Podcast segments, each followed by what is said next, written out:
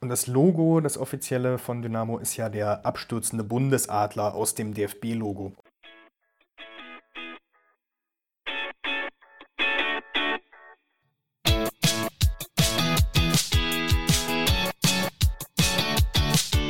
Fußballgeschichte, Fankultur, Groundhopping. Football was my first love ist deine Anlaufstelle für Fußball-Audio-Inhalte, Fußball-Podcasts und Hörbücher in der Football was my first love App.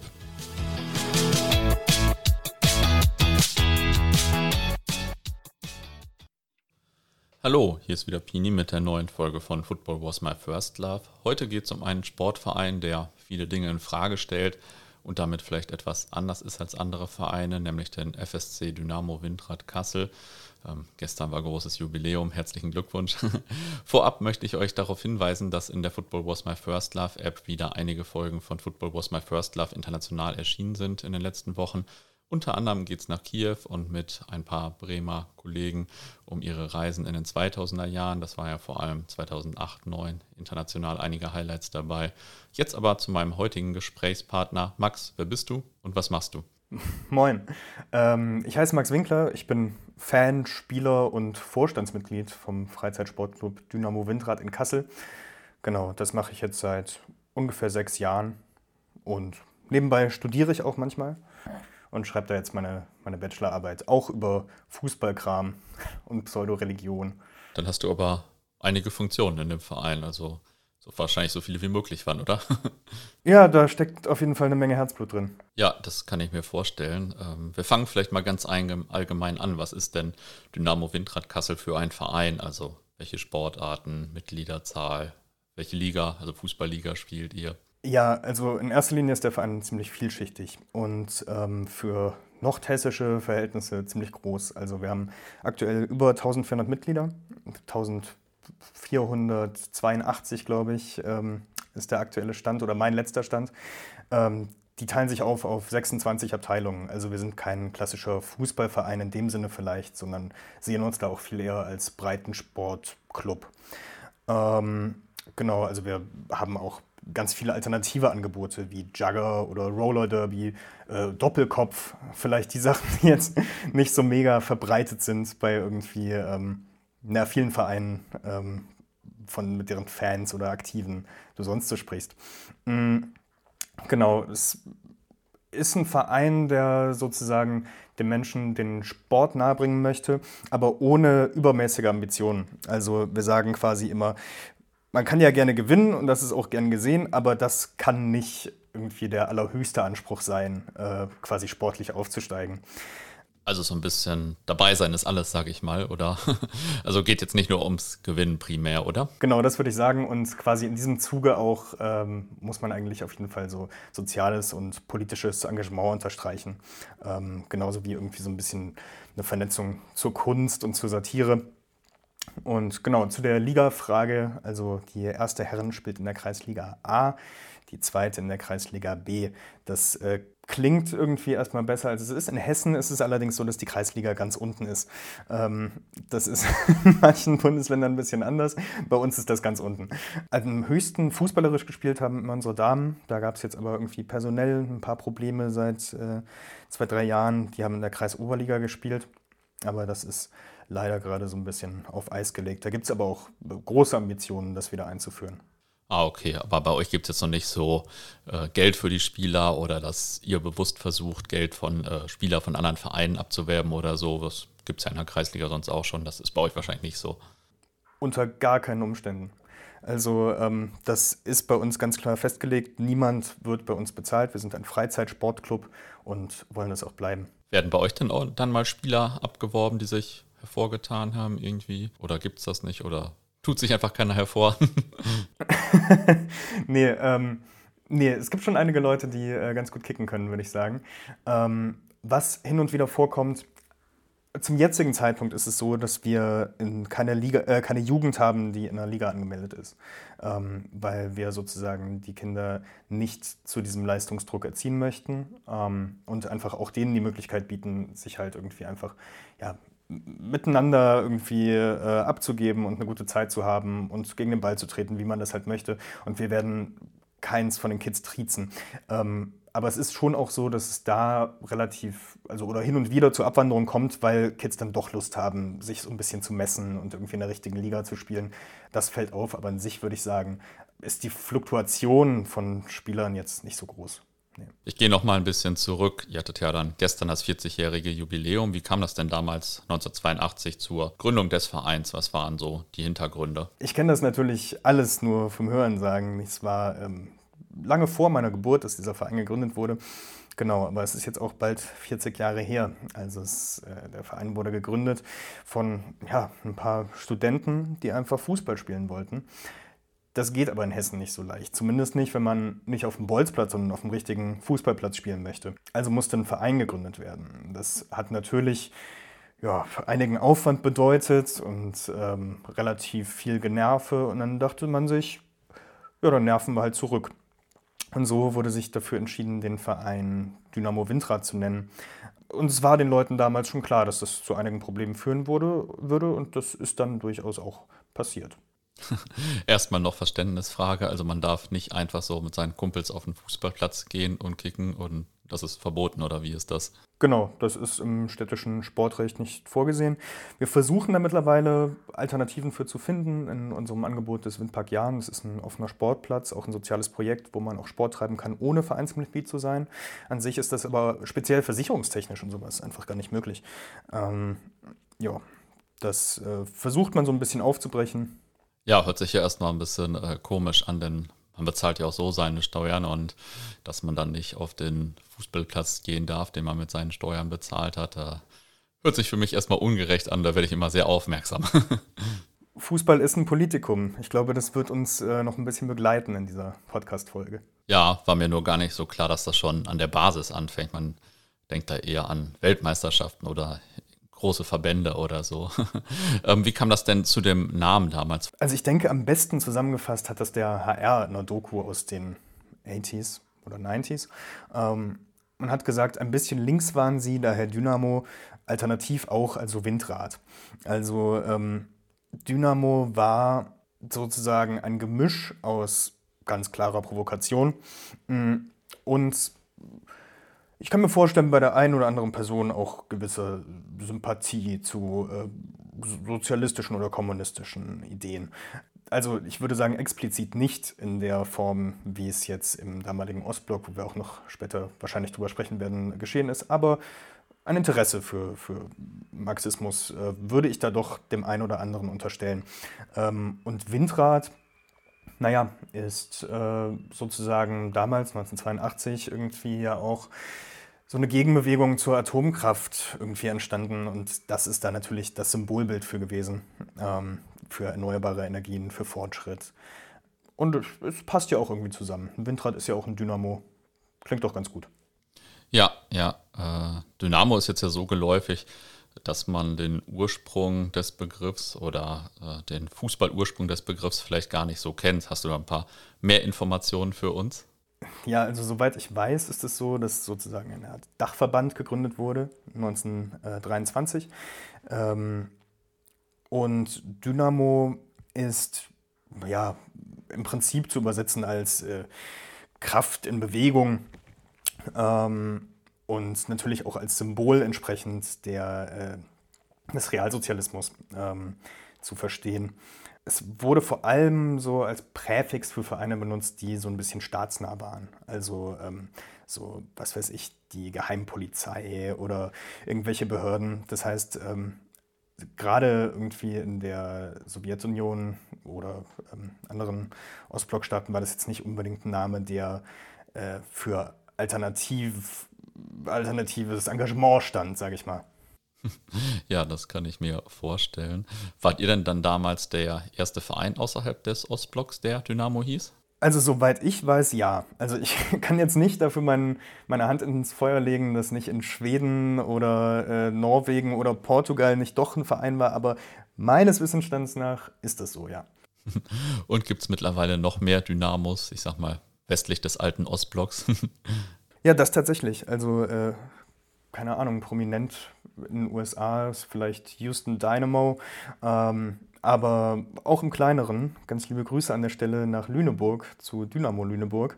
Ähm, das ist auch ein Verein, wo ja, wir ein paar Leute von kennen, die wir sehr schätzen und äh, wo man sich so ein bisschen auf einer Ebene begegnet. Ich glaube, es gibt auch eine Menge Dynamos, mit denen ich jetzt nicht unbedingt supergrün wäre. Ähm, Lüneburg gehört nicht dazu. Mhm. Haben die so eine ähnliche Geschichte oder so einen ähnlichen Hintergrund quasi wie ihr? Ja, vielleicht nicht auf Vereinsebene, ähm, aber ich würde sagen, die Fans sind da sehr vergleichbar. Ah, okay, verstehe. Der Name war dann damals im Westen bei, ja, ich sag mal, in diesem eher konservativen, vielleicht jetzt nicht so weltoffenen äh, Kosmos der Fußballverbände wahrscheinlich richtig so ein Problem, oder?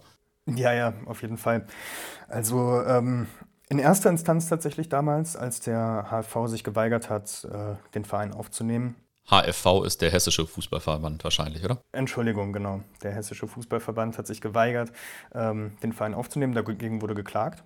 Und in erster Instanz wurde Dynamo Recht gegeben, weil das ist ein neutrales Gerät. Also jeder hat am Fahrrad ein Dynamo und was ist überhaupt das Problem, wurde gesagt.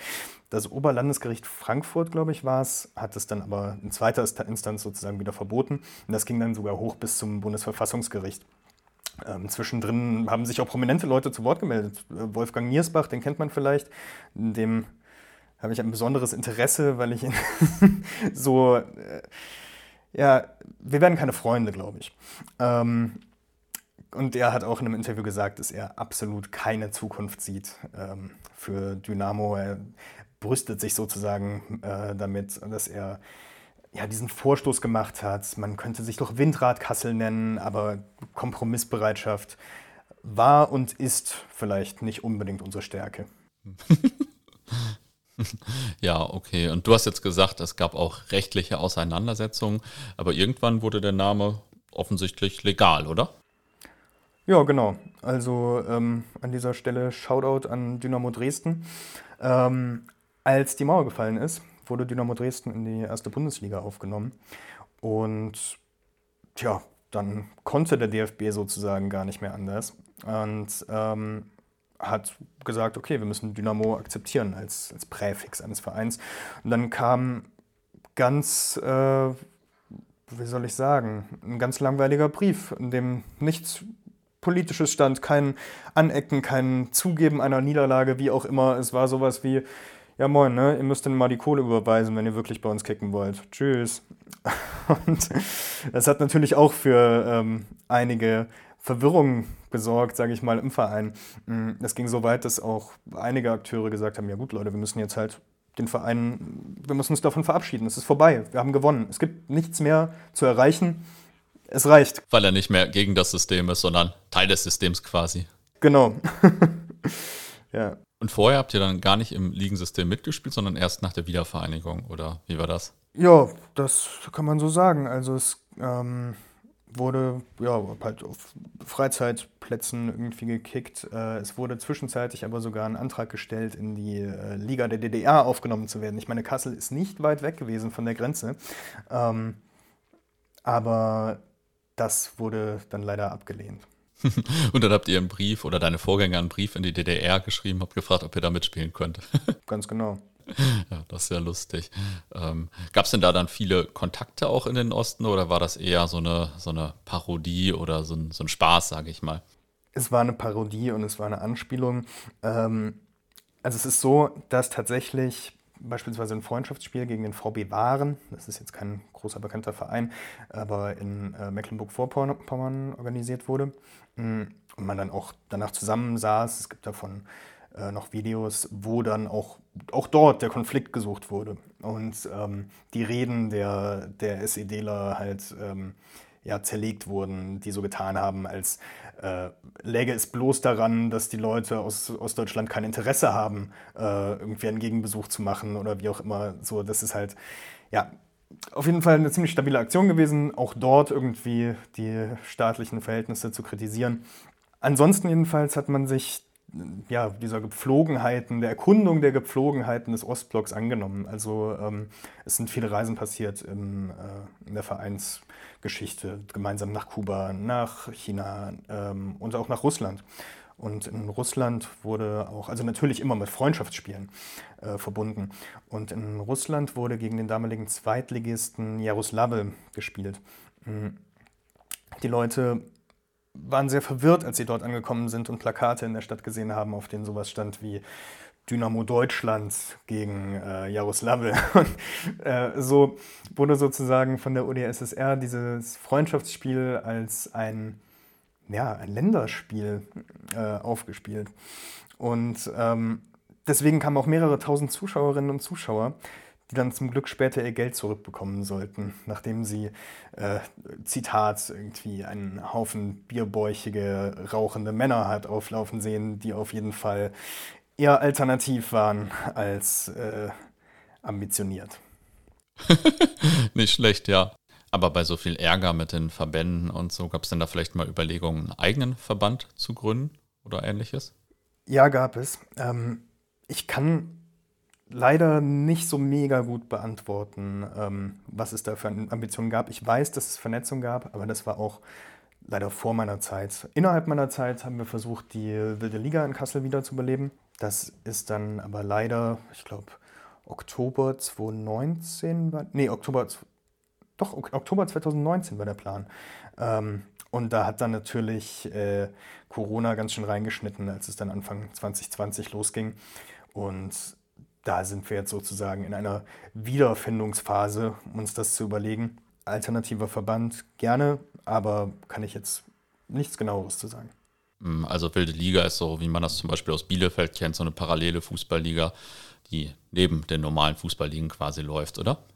Genau, es gibt auch bei uns viele Leute, beispielsweise jetzt aus der Fanszene oder sonst Umfeld oder wie auch immer, die das alles total super finden, aber, und da zähle ich mich mittlerweile dazu, einfach keinen Nerv mehr haben für die Ligaspiele.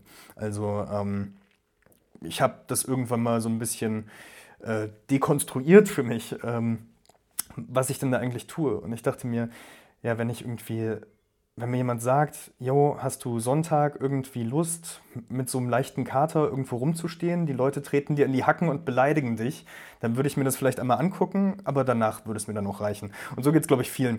Und ähm, wenn man sozusagen es wieder schaffen würde, eine wilde Liga zu etablieren, wo gerade dieser Leistungsgedanke nicht da ist, ich meine, wirklich ist es unsäglich, was auf den Plätzen der Kreisligen in Hessen, aber auch natürlich überall sonst passiert, äh, was Gewalt, Beleidigungen etc. angeht. Und wenn man eine wilde Liga hätte, sozusagen einen Raum, in dem sich alle einig sind, dass man einfach nur eine äh, gute Zeit haben möchte, dann wäre das, glaube ich, sehr viel angenehmer für alle. Und jetzt seid ihr ja 40 geworden. Sind denn auch noch einige Gründer dabei? Ja, durchaus. Ah, cool. Also ähm, der da fällt mir ein Achim Frenz, der mittlerweile bei der Karikatura in Frankfurt ist, oder Martin Sonntag, der, ich glaube, Leiter der Kasseler Karikatura. Es ist so ein, ähm, ja, eine Galerie für komische Kunst, nennt sie sich, glaube ich. Ähm, also, die sind sich da auch treu geblieben. Und die muss ich auch noch interviewen.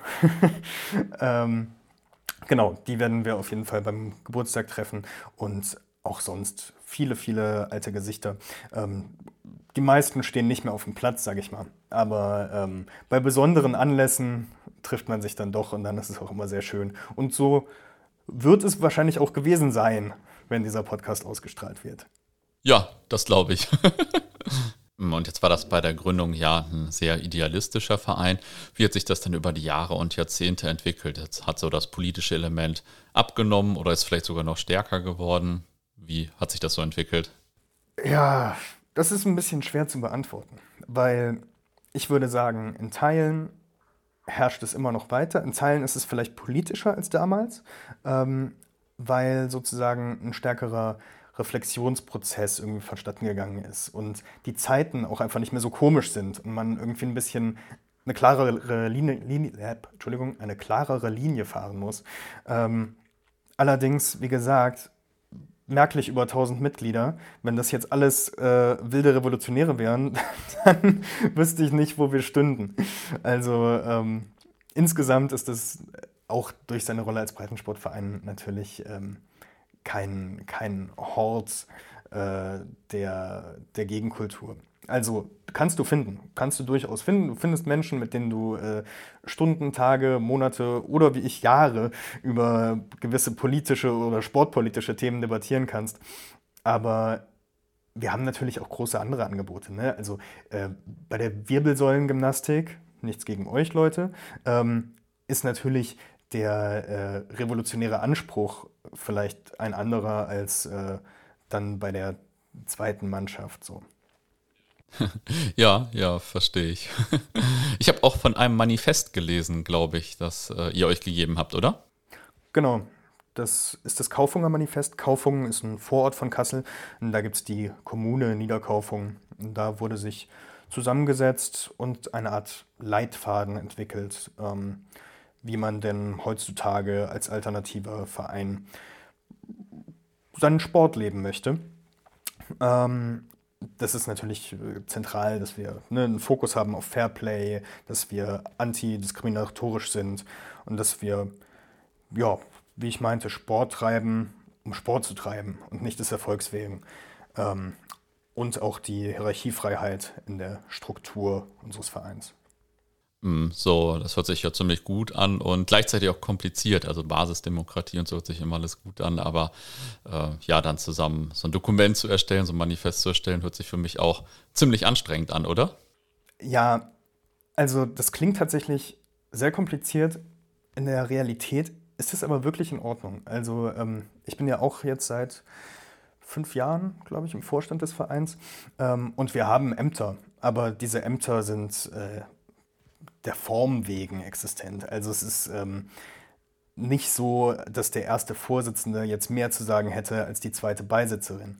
Ähm, und die Vorstandssitzung ist offen, es können alle Leute kommen, das kommt hin und wieder vor, ähm, allerdings auch nicht so häufig. Das heißt, ich sag mal, wenn man von äh, Hierarchie sprechen wollen würde in diesem Kontext, dann wäre das, glaube ich, eher so eine Art organische Hierarchie. Also, ähm, dass man sich einfach denkt, naja gut, da kümmert sich ja jemand drum, da mag ich jetzt mal nicht meine Klappe aufreißen, weil der oder die sich damit ja intensiv beschäftigt. Also es ist auf jeden Fall keine, die irgendwie kalkuliert oder festgeschrieben ist. Hm, und du hast, glaube ich, schon beantwortet, aber wie ist das mit den Spielern? Ähm, gehen manche auch nur wegen des Sports hin oder haben alle einen politischen Hintergrund? Ähm, oder wie ist das so? Ja, das kommt ganz drauf an. Also ähm, du kannst für gewisse Abteilungen kannst du es auch von der Krankenkasse verschrieben bekommen, dass du bei uns mitmachst. ähm, aber es gibt Abteilungen, da sind die Leute etwas politischer ähm, und es gibt welche, dann ist das nicht so wichtig. Das spielt auch, also passt eigentlich zu diesem Thema des Kaufunger Manifest. Dort ist sowas festgelegt wie der Verein ist äh, gegen Rassismus, gegen Antisemitismus, gegen Homophobie etc. etc. Ähm, man muss nicht das als den Fokus haben, überhaupt quasi beim Sport treiben. Aber du darfst auch nicht dagegen arbeiten. Also, das ist so ein bisschen der Anspruch, den wir dabei haben und ich finde, wir fahren damit ganz gut.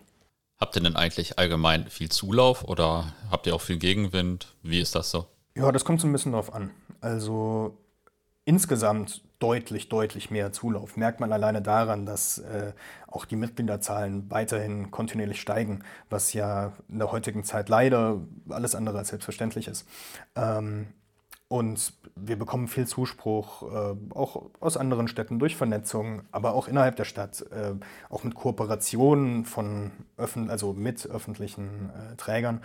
Ähm, hin und wieder mal gibt es aber das liegt auch irgendwo in der Natur der Sache irgendwie in der Kreisliga. Ne? Ähm, unsere offiziellen Vereinsfarben sind ja der Regenbogen. Und da gibt es Leute, sowohl in der Stadt als auch auf dem Dorf, die sich daran manchmal ein bisschen stören und dann kommen da halt homophobe Sprüche zu. Das passiert schon hin und wieder. Und ähm, je nach Art und Weise ähm, war ich mir da auch nie zu schade, das dann entsprechend zu skandalisieren. Ähm, hin und wieder auch also wir sind nicht sehr beliebt bei der AfD, habe ich so den Eindruck. Ähm, und die versucht da hin und wieder, die versucht da, da, hin und wieder uns äh, Steine in den Weg zu legen im Stadtparlament. Aber im Großen und Ganzen würde ich sagen, überwiegt ganz klar der, der Zuspruch, den wir erfahren. Wie bist du denn eigentlich selbst mal ursprünglich zum Verein gekommen? Das war relativ pragmatisch. Ich ähm, habe ich glaube, nach der D-Jugend meine Fußballschuhe an den Nagel gehangen und ähm, hatte keine Lust mehr aus den genannten Gründen. Ähm, irgendwie diese Rauheit auf dem Platz und dass man selbst mit seinen Freunden sich unterm Team irgendwie die ganze Zeit ankackt, das hat mir alles keinen Spaß mehr gemacht. Dann habe ich es gelassen. Ähm, irgendwann allerdings äh, hat mich die Lust wieder gepackt Ich bin für ein Jahr weggezogen, dann bin ich zurück nach Kassel gekommen und habe mir gedacht, ja Mensch, spielst du doch einfach mal wieder Fußball. Dann habe ich geguckt, was gibt es denn für Vereine. Dann habe ich von Dynamo Windrad gelesen und dachte mir, das ist ja nicht zu fassen. Wie konnte das denn all die Jahre an dir vorbeigehen? habe mich quasi auf der Stelle, ja, Liebe auf den ersten Blick habe ich erfahren ähm, und habe eigentlich ab Tag 1 mich äh, in einem Verein auch über das Sportliche hinaus engagiert. Ah ja, cool. Wie ist denn so das Verhältnis zu Hessen-Kassel oder zu der Fanszene von Hessen-Kassel oder gibt es da gar kein Verhältnis, gar keinen Bezug?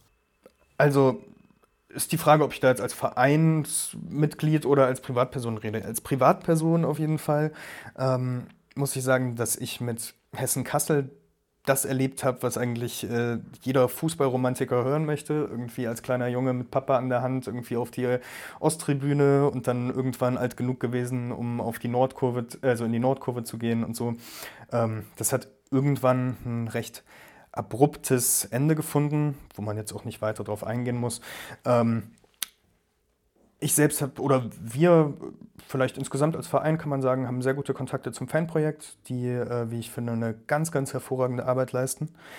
Die Kollegen waren wir auch hier schon mal zu Gast, oder ein Kollege vor, weiß nicht, zwei Jahren jetzt oder so. Genau, die machen eine super Arbeit und ich habe den Eindruck, dass auch das Fanprojekt den Verein insgesamt ähm, ein richtig gutes Stück vorangebracht hat und dass da eine super Entwicklung läuft. Wir haben keinen organisierten Kontakt sozusagen zu der Fanszene. Ähm, man respektiert sich aber. Also ähm, hin und wieder mal auch über Kontakte vom äh, Fanprojekt wird dann was an auf mich rangetragen, weil wieder irgendein Idiot irgendwie unsere Sticker über Sticker geklebt hat, wo man das jetzt nicht macht. Aber das ist halt auch so ein bisschen bei uns der Punkt, dass halt die Sticker werden dann halt ausgelegt irgendwie auch im Büro und überhaupt und dann nehmen sich die Leute das halt und dann hast du halt weiß ich nicht, ein Pool von äh, bis zu 1400 Leuten, die halt überall irgendwelche Sticker rumkleben. Äh, und die sind jetzt vielleicht alle nicht so super äh, szenetechnisch am Start und wissen nicht, dass das wirklich ein Problem ist. Aber das lässt sich eigentlich mit einem Bierchen dann alles wieder regeln. Na, okay. Mit welchen Themen und Aktionen habt ihr euch denn so in der Vereinsgeschichte befasst, vielleicht vor allem auch in den letzten Jahren? Tja, also für uns zentral ist natürlich immer diese Arbeit gegen Diskriminierung, gegen Homophobie, Rassismus, Antisemitismus und Sexismus. Und ich würde sagen, dass da in der Zeit, wo ich aktiv bin, auch so eine Art Repolitisierung irgendwie stattgefunden hat. Mein Chef, der seit, weiß ich nicht, auch den 80s bei äh, Dynamo Windrad ist, der äh, meinte, dass es immer so ein bisschen wellenhaft verläuft im Verein. Also, dass es sozusagen Zeiten des Aufbruchs gibt, Jahre des Aufbruchs und dann ist das manchmal auch gefolgt von Jahren der Lethargie, in denen halt dann einfach das Programm runtergespielt wird. Aber das ist so ein bisschen abhängig davon, wer jetzt gerade wie Bock hat, mit was man sich beschäftigt. Also ähm, das ist, finde ich, auch so ein bisschen das Schöne, dass man einfach sagen kann, hey, ich habe Bock jetzt irgendwie mich ähm, zu engagieren in dem und dem Bereich, hat da noch jemand Lust und dann findet man eigentlich immer wen. Das ist ganz angenehm. Ich hatte auch gelesen im Vorfeld von einer Bolz-Weltmeisterschaft, äh, die ihr parallel zu den Weltmeisterschaften, also zu den großen Weltmeisterschaften, jetzt schon seit vielen Jahren ausrichtet, oder? Ja, genau. Das äh, ist eigentlich ziemlich cool. Ich glaube, die größte war bisher die in 2006. Macht ja auch eigentlich Sinn. Ähm, und da geht es so ein bisschen darum, mehr ein Alternativangebot zu schaffen zu der FIFA-Weltmeisterschaft, in dem halt kein Fokus darauf gelegt wird, wo du herkommst oder was dein Geschlecht ist oder wie auch immer, sondern dass halt einfach die Leute, die kicken wollen, die kicken. Und dann kann man sich auch aussuchen, ja, ich möchte gerne Venezuela sein, keine Ahnung. Ähm, und du bist halt nicht, wirst halt nicht reduziert auf das, was in deinem Pass steht. Das ist da natürlich ganz zentral. Das macht ihr schon seit 1986, habe ich gelesen. Wie ist das denn dann mit der WM in Katar dieses Jahr? Das ist wahrscheinlich für euch auch ein großes Thema, oder? Ja, auf jeden Fall. Ähm, wir sind da auch ganz gut vernetzt. Also zum Beispiel im äh, Netzwerk Boykott Katar und ähm, mit den Leuten von Block 36, da wieder KSV-Thema. Da gibt es auf jeden Fall einiges an Zusammenarbeiten, einiges an coolen Ideen. Zum Beispiel jetzt beim Rechtswerk werden auch zwei Leute aus unserem Vorstand einen Vortrag halten zu der Situation in Katar. Ähm, unsere, ich glaube, Jugendwertin Hanna hatte die Idee, vielleicht die Bolz-WM dieses Jahr in einer Halle stattfinden zu lassen und die komplett mit Sand zu füllen und dann Beach-Soccer-Turnier draus zu machen. Ich bin mir noch nicht ganz sicher, ob das kommt, aber äh, da gibt es eine Menge, eine Menge Ideen, was da alles passieren kann. Dann habe ich auch was gelesen von Three-Sided Football bei euch. Was ist das denn überhaupt? ja, also dreiseitiger Fußball ist jetzt nicht unbedingt unsere Erfindung gewesen. Ähm, das war, ich glaube, Ansgar Jorn heißt er. Ähm, das ist ein dänischer Künstler und Kommunist, mm, der sozusagen mm, marxistische Dialektik, beziehungsweise in diesem Fall Trialektik, äh, visualisieren wollte, sozusagen die Verkomplizierung einer dritten Partei. Ähm, ich bin mir gar nicht sicher, ob er das überhaupt geplant hat, dass jemals jemand dieses Spiel spielt. Auf jeden Fall ist es geschehen. Und ähm, da hat auch Dynamo Windrad schon eine Weltmeisterschaft drin veranstaltet. Ich war sehr traurig, als dann 2020 wäre, glaube ich, um unseren Vereinsgeburtstag rum äh, die Weltmeisterschaft im dreiseitigen Fußball in London gewesen. Ich hatte auch schon Tickets, also äh, Flugtickets und irgendwie Schlafplätze geklärt und alles. Und dann kam scheiße Corona und hat das natürlich alles in den Sand gesetzt. Ähm, aber ich bin mir sicher, dass es nachgeholt wird und dass wir da eine super Zeit haben werden. Dann habe ich noch was gelesen von der Verbindung zur Kunstszene. der liegt jetzt für mich als äh, Fußballliebhaber und Kunst äh, nicht so Liebhaber gar nicht so nah. Ich war in Kunst immer sehr schlecht. ja, also ähm, viele der Gründungsmitglieder selbst waren auch ähm, Kunststudenten und Kunststudentinnen. Und ähm, das war schon immer relativ zentral. Also auch wo wir gerade über dreiseitigen Fußball gesprochen haben, also zur Documenta werden wir auch ein dreiseitiges Spiel anbieten, irgendwie Curators, Artists und Dynamo. Dazu dann, keine Ahnung, Workshops, äh, wie schaffe ich Fankultur oder so. Also da habe ich ganz witzige Ideen, wie man halt irgendwie mit internationalen Gästen auf der Documenta, die ja als Weltkunstausstellung gilt, ähm, sozusagen sich zusammenfinden kann und man muss, was weiß ich, losen, für welches der drei Teams man ist, äh, schreibt dann Fangesänge und macht einen Bannermal-Workshop. Das wird, glaube ich, total witzig. Ansonsten, ja, war das, äh, das mit der Vernetzung, mit der Karikatur, das hatte ich ja schon erzählt, auch mit Gründungsmitgliedern. Ähm, aber genau, auch gerade mit der Dokumenta passiert da einfach viel. Joschka Fischer hat mal für Dynamo Windrad gespielt, ähm, als es wieder genau um ein Dynamo Windrad gegen Dokumenta slash Promi äh, Duell ging. Da passiert ganz viel und es macht eigentlich immer sehr viel Spaß. Und außerdem, um jetzt mal wieder eher zu meinen Themen zu kommen, du hast gesagt im Vorgespräch, dass ihr auch eine kleine Fanszene habt, oder? Genau, das meinte ich äh, ja auch schon in Bezug auf, auf Hessen-Kassel. Ähm, genau, die äh, gibt es seit so grob fünf Jahren, würde ich sagen. Ähm, und ist vielleicht nicht so riesig, aber es ist ja nun mal auch die Kreisliga. Also ähm, es kam schon mal vor, dass über 100 Leute zum Spiel gekommen sind, ähm, was natürlich bei den Gegnern dann immer wieder für eine Menge Verwunderung sorgt. Und, ähm, Insbesondere wenn das Pyro angeht, wahrscheinlich, oder? doch, doch, das gibt's. Ähm, es gibt manchmal sogar richtige Choreos. Äh, ich mag ja nicht zu viel verraten, aber auch am 8. Mai äh, gibt es ein, da coole Sachen, die geplant sind. Ähm, nee, genau. Speziell dann ähm, fallen sie regelmäßig vom Glauben ab.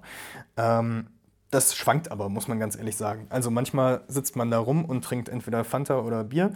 Ähm, und das nächste Mal ist halt einfach übelst Rambazamba mit äh, 70 Leuten. Das ist äh, irgendwie lustig, dass es so, ja, von sich aus irgendwie geschieht. Da gibt es dann so Dynamiken, die einfach entstehen und entweder es läuft gerade total was oder alle Leute picknicken und vergessen, dass sie gerade auf dem Fußballspiel sind. Ähm, das ist manchmal ein bisschen lustig anzugucken. Und das andere, was für mich natürlich immer wichtig ist, was habt ihr denn für ein Ground? Was habt ihr für ein Stadion, in dem ihr spielt? Ein Stadion. Ja, daran äh, arbeite ich seit Jahren, dass es endlich zu einem Stadion wird. Nee, wir haben, ähm, ich habe das ja schon mal angeschnitten mit diesem Windpark Jahn-Projekt, mit diesem offenen Sportplatz. Ähm, der ist gerade im Umbau. Das heißt, aktuell spielen wir auf den, also sorry an die Stadt Kassel in dem Moment, schlimmsten Plätzen, die die Welt jemals gesehen hat.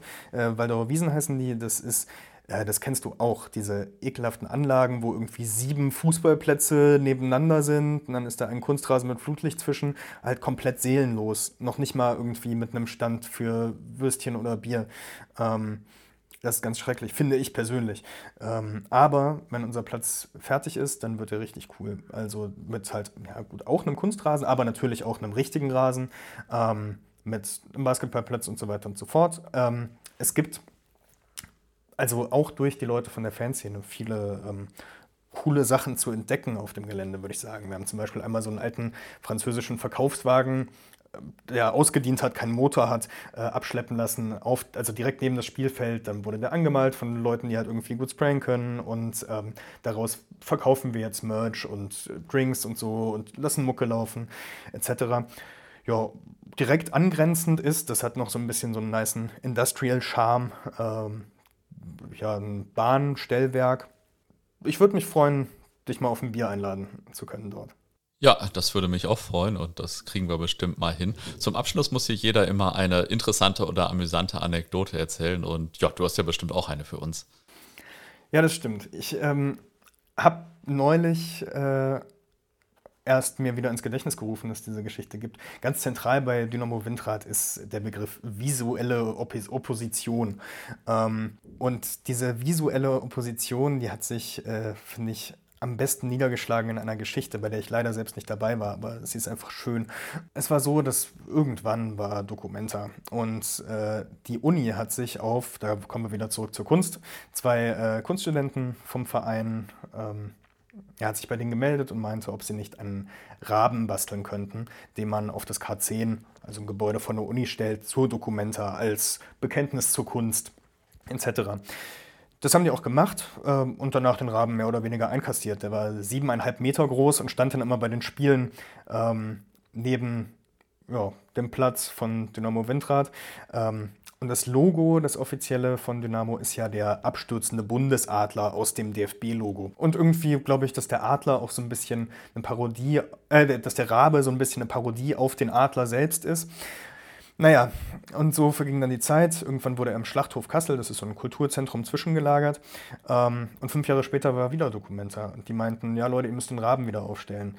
Ähm, das fanden die Künstler aber gar nicht gut. Ähm, das Problem war aber, dass der das Material des Ganzen gehörte ja der Uni. Das heißt, man konnte das jetzt nicht ohne weiteres machen. Allerdings war, der, war die Kunst, also das, das Gebilde selbst, das gehörte ja äh, den Mitgliedern von Dynamo. Und so wurde gesagt, ja, wir stellen das Ding wieder auf, aber in der Nacht- und Nebelaktion wurde dann im Schlachthof dieser Rabe in einen Wellensittich umgewandelt. Ähm, das ist ein, ein sehr schönes Bild gewesen und äh, das finde ich auch eine schöne Geschichte zum Abschluss. ja, cool. Dann sage ich vielen Dank. Vielen Dank.